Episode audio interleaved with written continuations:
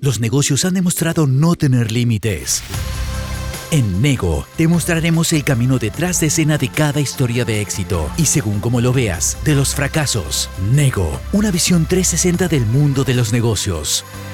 Bienvenidos. Hoy en Nego conoceremos el detrás de escena del modelo de negocios de los videojuegos como Candy Crush y Pokémon Go. En la sección Pregunta a la calle sabrás en dónde focalizarte al momento de emprender. La novedad de la semana la tiene Microsoft y su anuncio para su aplicación Paint resolveremos nuestra opinión de una frase del CEO de Seipos. Vamos, acompáñanos en esta aventura llamada Nego. El mundo de los negocios se basa en tres pilares. Escuchar al mercado, entender lo que necesitan y proponer una alternativa de solución a sus problemas y necesidades. Hoy les compartiremos el camino del siguiente modelo de negocio. Hoy te contaremos el modelo de negocios detrás de los videojuegos como Candy Crush y Pokémon Go.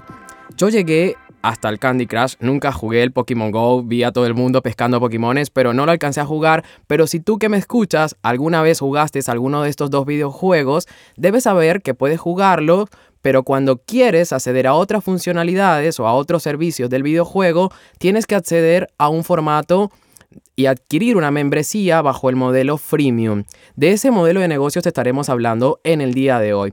Este sistema también es muchas veces aplicado por modelos de software online o algunas aplicaciones que tenemos en nuestros celulares. En el caso del Candy Crush o videojuegos también, inclusive como el Clash of Clans, son gratuitos, pero si quieres acceder en el juego a versiones más rápidas que te permiten avanzar mucho más rápido, debes realizar compras y poder acceder a través de una versión premium. En el caso del Pokémon Go, si quieres adquirir en el caso de huevos o inciensos y poder también capturar más rápidos a los, a los Pokémones, tendrás que acceder a una versión premium también del videojuego. Bueno, esta ha sido nuestra versión de los modelos de negocios freemium, que seguramente ahí que nos estás escuchando y posiblemente se estés evaluando en capturar e investigar tu modelo de negocio te puede llegar a servir. Seguimos avanzando ahora con nuestra pregunta de hoy. ¿Dudas? ¿Consultas? ¿Interrogantes? ¿Cuestiones? Pregunta a la calle. Pregunta a la calle. Si pudieras emprender, ¿cuál sería el primer paso? para iniciar el proceso eh, del desarrollo de este emprendimiento. Muchas gracias Andrea por tu pregunta. Si yo tuviera que recomendarte algunos primeros pasos para que empieces a emprender, yo tendría que decirte que evalúes realmente qué es lo que te apasiona o cuál es ese proyecto que más te moviliza. Yo creo que en esto es lo que muchas veces fallamos, principalmente los emprendedores, y es que no sabemos cuáles son nuestras pasiones y después Cualquier cosa que emprendemos se nos termina convirtiendo en una tortura porque esa idea o ese proyecto no nos moviliza lo suficiente como para seguir avanzando y en seguir entregándole mucha energía y mucha pasión que es lo que necesita cualquier negocio para poder avanzar. Ahora, si tuviera que darte y me dieras la posibilidad de darte dos recomendaciones más, tendría que decirte que veas los espacios y oportunidades que hay en el mercado para ese proyecto y para esa idea que sientes que te apasiona.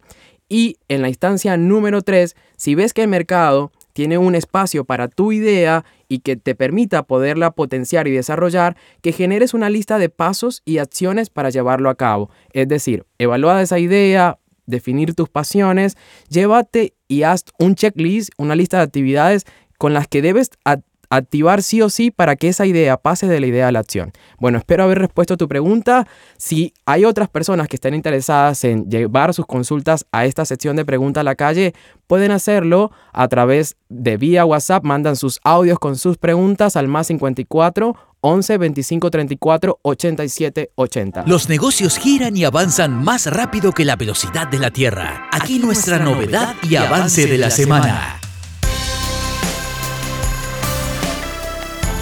La novedad de la semana la trae Microsoft. Yo nunca pensé que podía estar hablando de una novedad de este tipo y me causa mucha, mucha gracia porque me acuerdo cuando, me acuerdo justamente cuando era niño y yo buscaba una computadora principalmente que tuviera la aplicación Paint. Yo a largo de los, del tiempo nunca pensé que podía estar hablando de novedad y relacionarla con esta aplicación de Microsoft con Paint. Pero lo que sí es cierto, y es algo que viene de novedoso, y es que han tomado dentro de Microsoft la decisión de mantener una de sus aplicaciones más afamadas, como es el caso de Paint. Ellos después de muchos debates internos han regresado incluso ahora también la posibilidad de que esta aplicación pueda usarse en modo teclado. Se deben estar preguntando, pero ¿qué de novedad tiene esto? Bueno, habían decidido dentro de Microsoft que esta aplicación no iba a tener más actualizaciones, es decir, se congelaba todas las versiones en el futuro de esta, de esta aplicación de Paint, lo cual me llama mucho la atención y viendo otras noticias pude relacionar de que hay muchas personas que acceden a sus programas justamente por programas tan tradicionales como es el caso de Paint y es una manera justamente de poder catapultar a este tipo de formatos y negocios agregándole valor con una relación histórica, con una relación mucho más sentimental de lo que la gente está acostumbrado a recibir de Microsoft.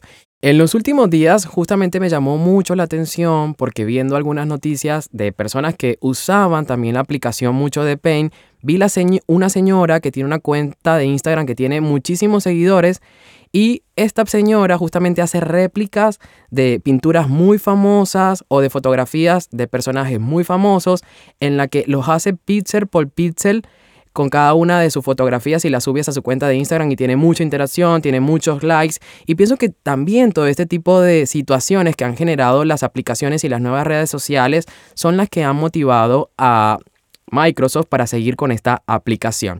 Así que ahí vemos cómo en este caso la decisión un poco más pasando por el top of gear y todo aquello del que mueve fibras sentimentales de la gente es parte de la decisión fundamental que toma Microsoft para seguir continuando con su aplicación de Paint. Ojalá todas las historias e ideales pudieran resumirse como en la siguiente frase. La frase de hoy la trae Tony C, CEO de Seipos, y este personaje nos dice, no juegues juegos que no entiendas, incluso si ves que muchas otras personas ganan dinero con ellos.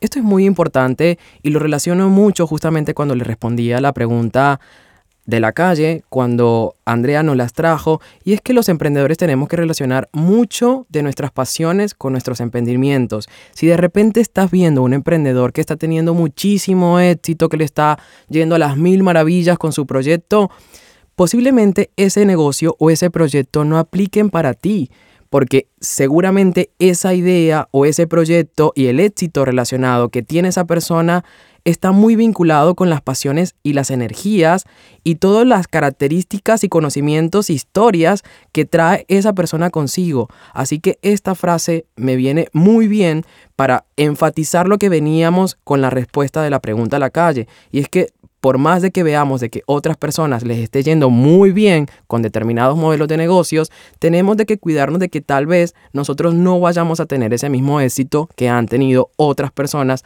aplicando cierto camino para seguir dentro de un negocio. Y así con esta dosis de energía que te trajimos con la frase de hoy, nos despedimos de esta aventura de hoy llamada Nego, siempre detrás de lo que ocurre en los negocios. Los dejamos por hoy. Hasta la próxima. Si desean buscarnos en nuestras redes sociales pueden encontrarnos como arroba helpani-arg. Chao. Hasta la próxima.